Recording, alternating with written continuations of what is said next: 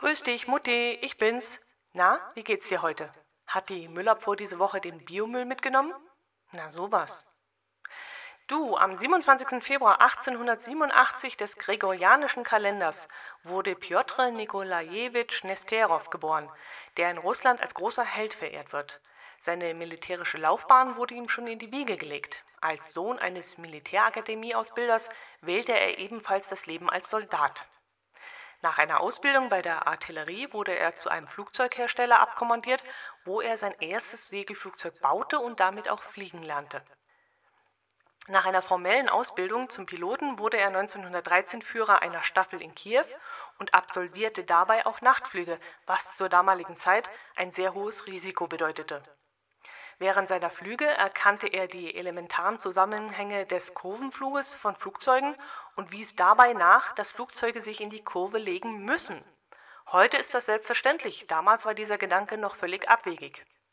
Mit diesem Wissen gelang es ihm am 9. September 1913 als erster Pilot einen Looping zu fliegen. Das machte ihn dann über Nacht berühmt. Er gilt auch als Begründer des Kunstfluges. Seine fliegerischen Fähigkeiten nutzten ihm auch bei seiner militärischen Arbeit. Er verbesserte Flugmethoden und entwickelte neue Flugmodelle, die ohne Seitenruder auskamen. Im Ersten Weltkrieg konnte Nesterov seine Flugtheorien in der Praxis erproben. Vor allem den Bombenabwurf beherrschte er perfekt. Am 8. September 1914, im Alter von nur 27 Jahren, starb er allerdings als er einen österreichischen Piloten mit voller Absicht rammte, um diesen zum Absturz zu bringen. Damit kam er zu der zweifelhaften Ehre, den ersten Selbstopferangriff in der Geschichte der Luftfahrt ausgeführt zu haben. Einige Jahre später, nämlich im Zweiten Weltkrieg, wurde diese RAM-Methode von mehreren sowjetischen Piloten imitiert, ohne dass sie dabei ihr Leben ließen.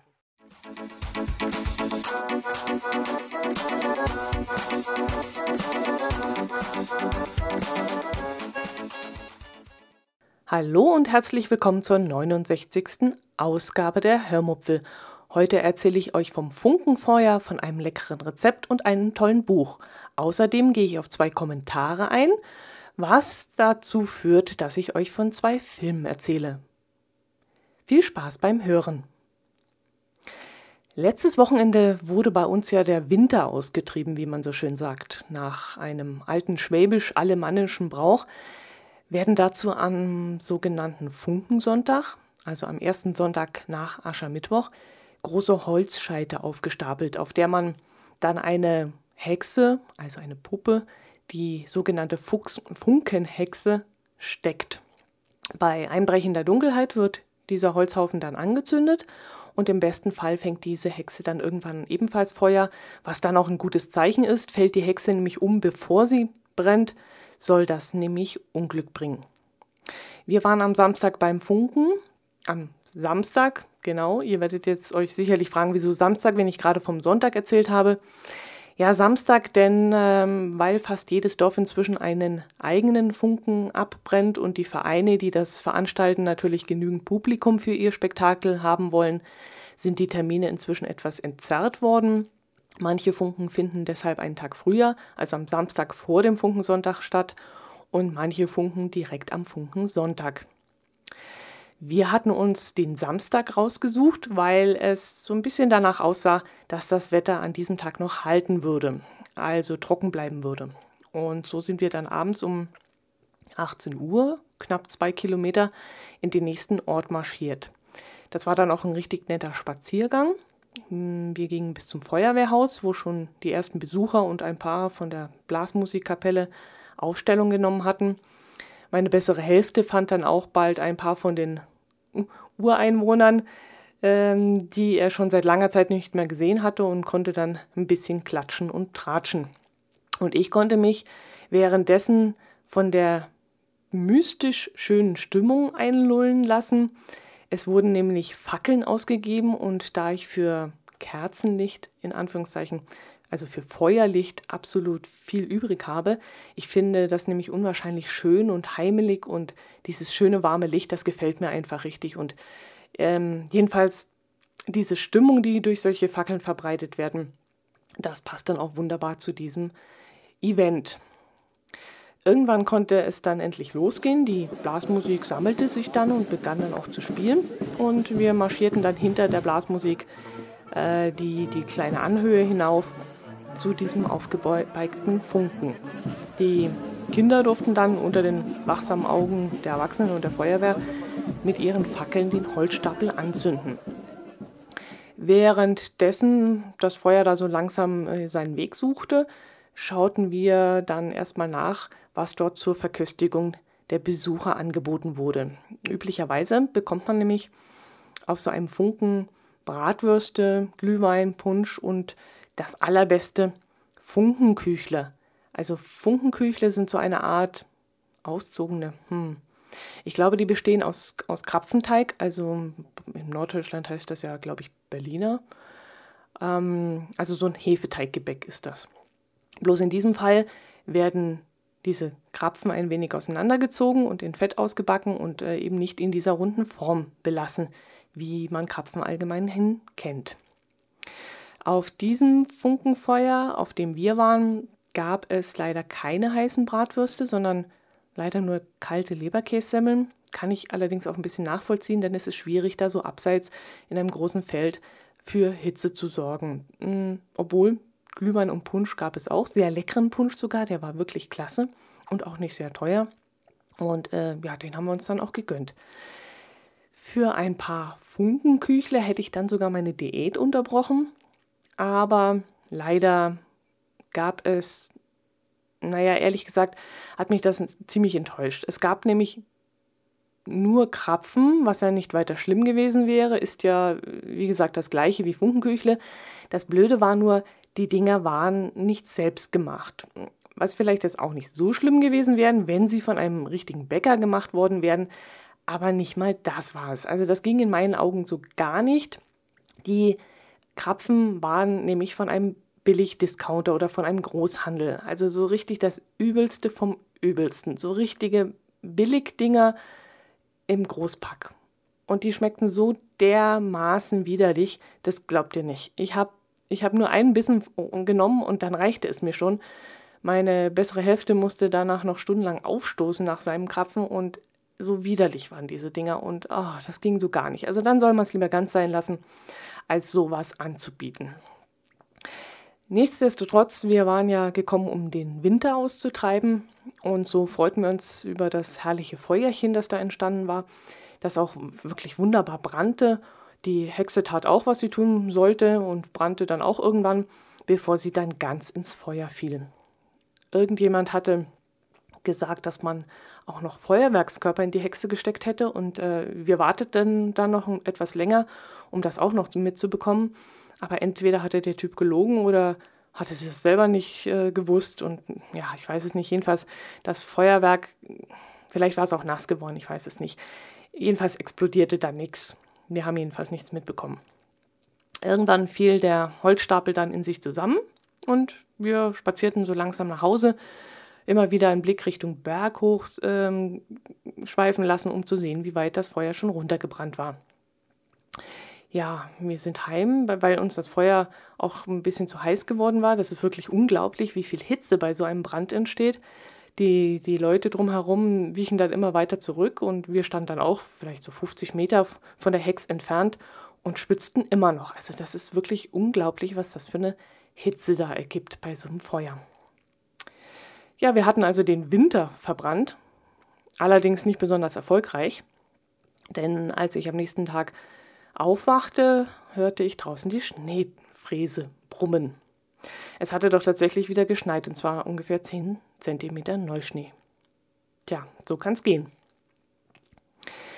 Da ich letzte Woche keine Zeit mehr dazu hatte, möchte ich euch heute noch von dem Buch erzählen, das ich innerhalb von weniger von wenigen Tagen verschlungen habe. Das passiert mir nämlich nur noch ganz selten, dass mich ein Buch so fesselt und unterhält, dass ich es innerhalb kürzester Zeit verschlinge. Früher konnte ich in einem dreiwöchigen Urlaub sechs bis acht Bücher verschlingen und das allein dadurch, dass ich abends im Bett noch ein paar Zeilen las. Heute tue ich mir damit richtig herb. Ich weiß nicht, ob es an mir liegt, dass ich mich einfach nicht mehr so lange auf etwas konzentrieren kann oder ob es daran liegt, dass die Bücher nicht mehr so gut sind, wie sie früher waren. Ich Nee, das glaube ich eigentlich nicht. Das wird schon an mir liegen.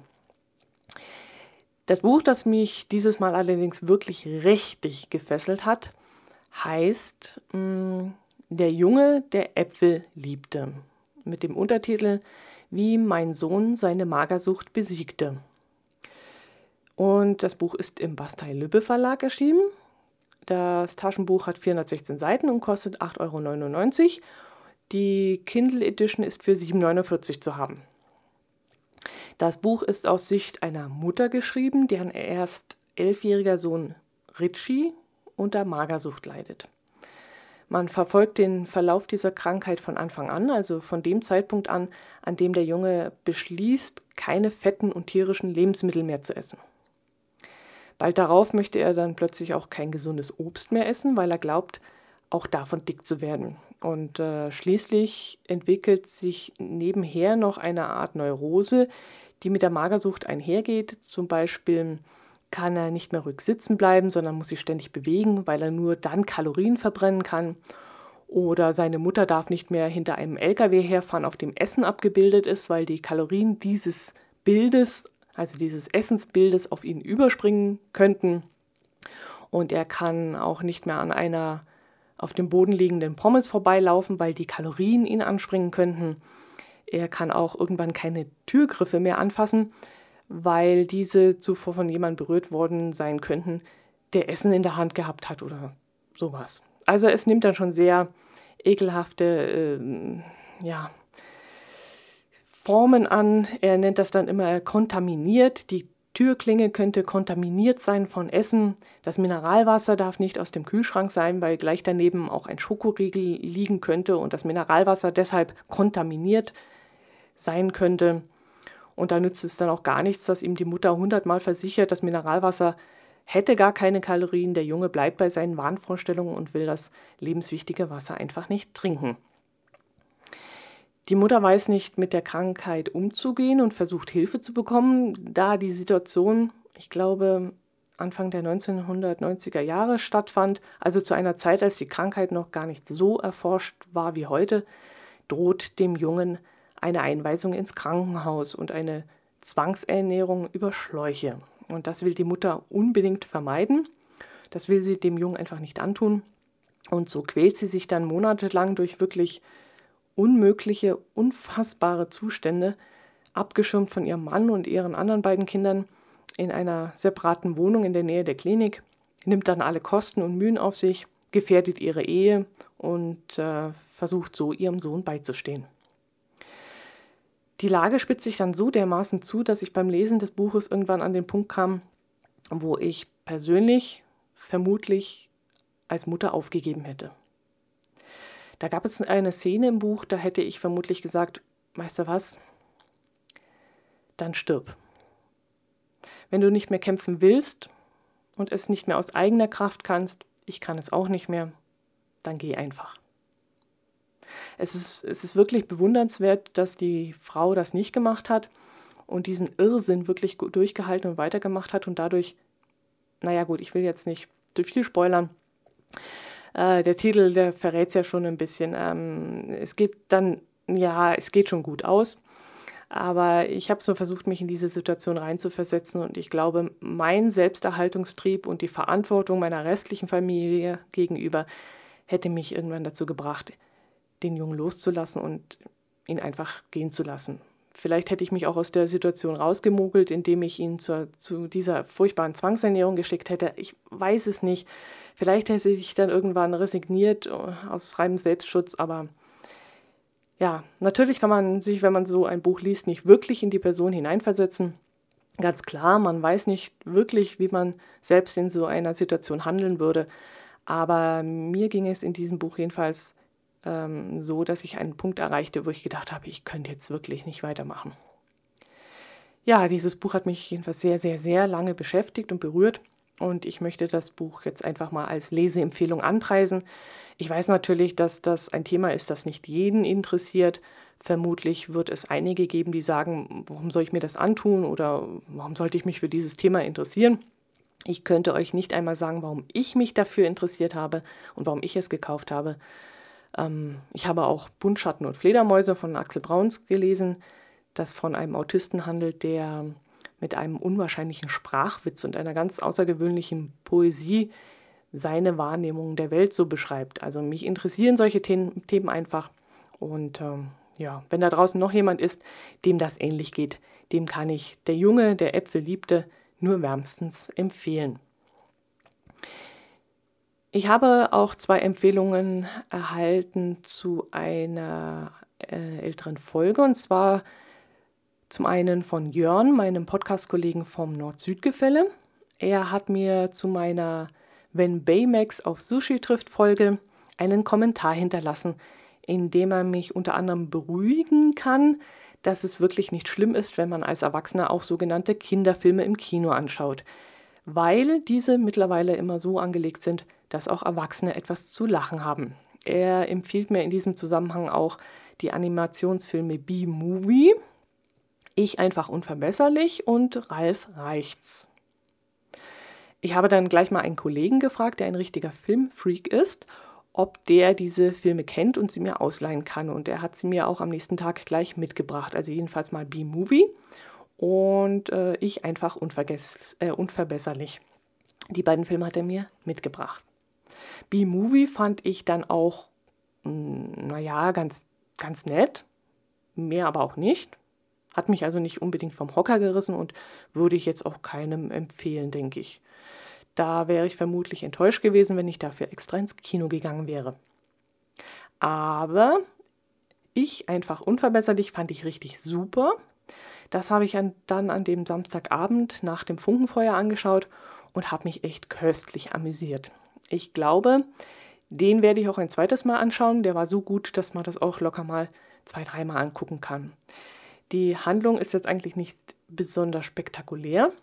Es geht darin um einen Mann, wie hieß denn der? Ich glaube Mr. Crew. Ja, ich glaube Crew. Dieser Mr. Crew brüstet sich nämlich damit, der gemeinste Mensch der Welt zu sein. Und er will mit Hilfe einer Art Schrumpfmaschine oder so den Mond schrumpfen lassen und klauen. Ein anderer Typ, der ebenfalls der böseste Mensch der Welt sein möchte, möchte ich glaube, der hieß Vector. Ja, ich glaube Vector will ihm aber da zuvorkommen und klaut diesem Mr. Crew die Schrumpfmaschine. Und dieser Mr. Crew muss also erst einmal wieder an die Schrumpfmaschine kommen, um seinen Plan ausführen zu können. Deshalb holt er sich drei Mädchen aus dem Kinderheim, die ihm dabei helfen sollen, die Schrumpfmaschine zurückzuklauen. Jetzt könnt ihr euch vorstellen, böser Mann, drei kleine Waisenmädchen. Das gibt genügend Stoff für reichlich lustige Szenen. Ich habe jedenfalls viel, viel gelacht, fand auch die Animation sehr gelungen und hübsch gemacht. Da ging es zum Beispiel in einer Szene, ah, das war eigentlich die schönste Szene, äh, da hat dieser Mr. Crew den drei Mädchen eine gute Nachtgeschichte von drei kleinen Kätzchen vorgelesen. Und das war so meine absolute Lieblingsszene. Wenn ihr den Film also kennt oder noch anschauen wollt, die Szene, die fand ich richtig, also total süß. Jo, was gibt es sonst noch? Hm, der, ja, dann hat Dr. Iso noch einen lieben Kommentar unter der gleichen Episode hinterlassen. Er fragt mich, ob ich Mr. Ero Dreams of Sushi kenne. Dieser Dokumentarfilm handelt von einem Sushi-Koch in Tokio, der ein eigenes Restaurant in einer U-Bahn-Unterführung betreibt. Das scheint wohl sehr beliebt zu sein, denn er sei schon Monate im Voraus ausgebucht und äh, verlangt für ein Menü boah, satte 250 Euro. Und ein Lehrling muss erst einmal zehn Jahre bei ihm in die Lehre gehen, bevor er den Fisch schneiden darf. Mir kommt das ehrlich gesagt irgendwie bekannt vor. Ich glaube, ich habe schon mal davon gehört, habe hab schon mal Szenen daraus gesehen. Ging es in dieser Doku nicht auch um die richtige Zubereitung von Kugelfisch? Ich habe mal einen Film gesehen, in dem es darum ging, dass man schon sehr, sehr viel Erfahrung braucht, um den Kugelfisch so schneiden zu können, dass kein Gift ins Fleisch gelangt. Man darf irgendwie die Galle oder die Niere, nein, weiß ich nicht, des Fisches darf man da nicht verletzen, damit dieses Gift nicht in das restliche Fleisch des Fisches gelangt. Ich weiß nicht, ob ich da jetzt etwas durcheinander bringe oder ob das die Doku war, die du gemeint hast, Dr. Iso. Da, ähm, da bin ich mir nicht mehr sicher. Da fällt mir ein, dass ich auf YouTube mal danach suchen wollte. Hm, habe ich jetzt auch ganz total vergessen.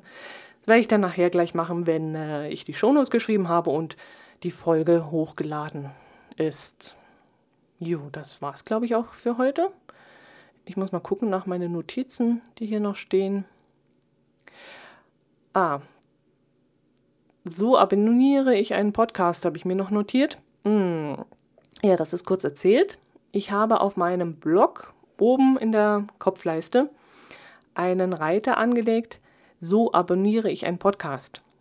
Hinter dem versuche ich kurz zu erklären, wie man Podcasts abonnieren bzw. runterladen kann. Es soll denen, die den Podcast immer direkt auf dem Blog anhören, also über diesen Player, den Einstieg ein bisschen ins Abo erleichtern. Ich weiß nicht, ob es mir gelungen ist, das Ganze anschaulich zu erklären.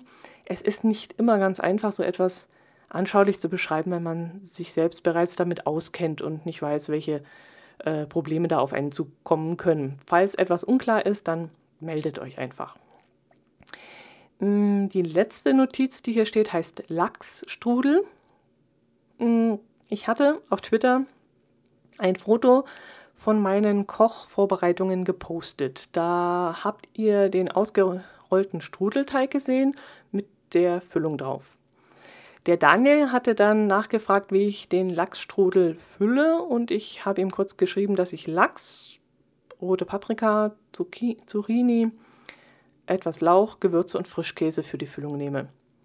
Das Gemüse wird vorher in der Pfanne etwas angebraten und dann ja, leicht gedünstet, ein paar Minuten. Das Ganze muss dann noch abkühlen. Dann vermischt man es mit dem Frischkäse und ja, noch ein paar Gewürze dazu, schmeckt es halt gut ab und füllt den Blätterteig damit. Die Blätterteigrolle wird dann mit Wasser oder Eigelb bestrichen und für 30 bis 35 Minuten bei 160 bis 180 Grad in den Backofen geschoben. Das ist relativ einfach vorbereitet. Gerade wenn Gäste kommen, dann kann man das Ding schon vorbereiten und dann irgendwann in den Ofen schieben und vielleicht beim Aperitif oder so den Ofen dann brutzeln lassen. Jo, und das ist auch ganz lecker für Leute, die Fisch nicht so mögen, denn der Geschmack vom Lachs geht in dem Gemüse hm, ja, unter nicht, aber er ist nicht so dominant wie sonst üblicherweise, wenn man Lachs isst. So, das war es jetzt aber wirklich. Ich hoffe, ihr kommt gut über die, ja, übers Wochenende und die kommende Woche bis zum nächsten Freitag. Äh, bei uns ist gerade eine dicke Grippewelle unterwegs und die Grippe scheint so richtig heftig zu sein. Die, ja, üblicherweise ist man ja dann mal so drei, vier, fünf Tage krank, aber diese Grippe scheint wohl so richtig äh, ja, unangenehm zu sein mit Fieber und mit allen anderen Problemen. Gleichzeitig soll auch eine Darm, ein Darmvirus unterwegs sein. Also nicht lustig. Ich hoffe, ihr bleibt gesund und hört dann auch nächste Woche wieder rein.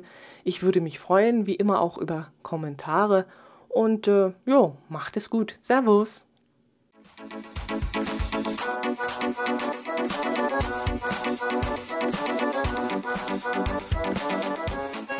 フ。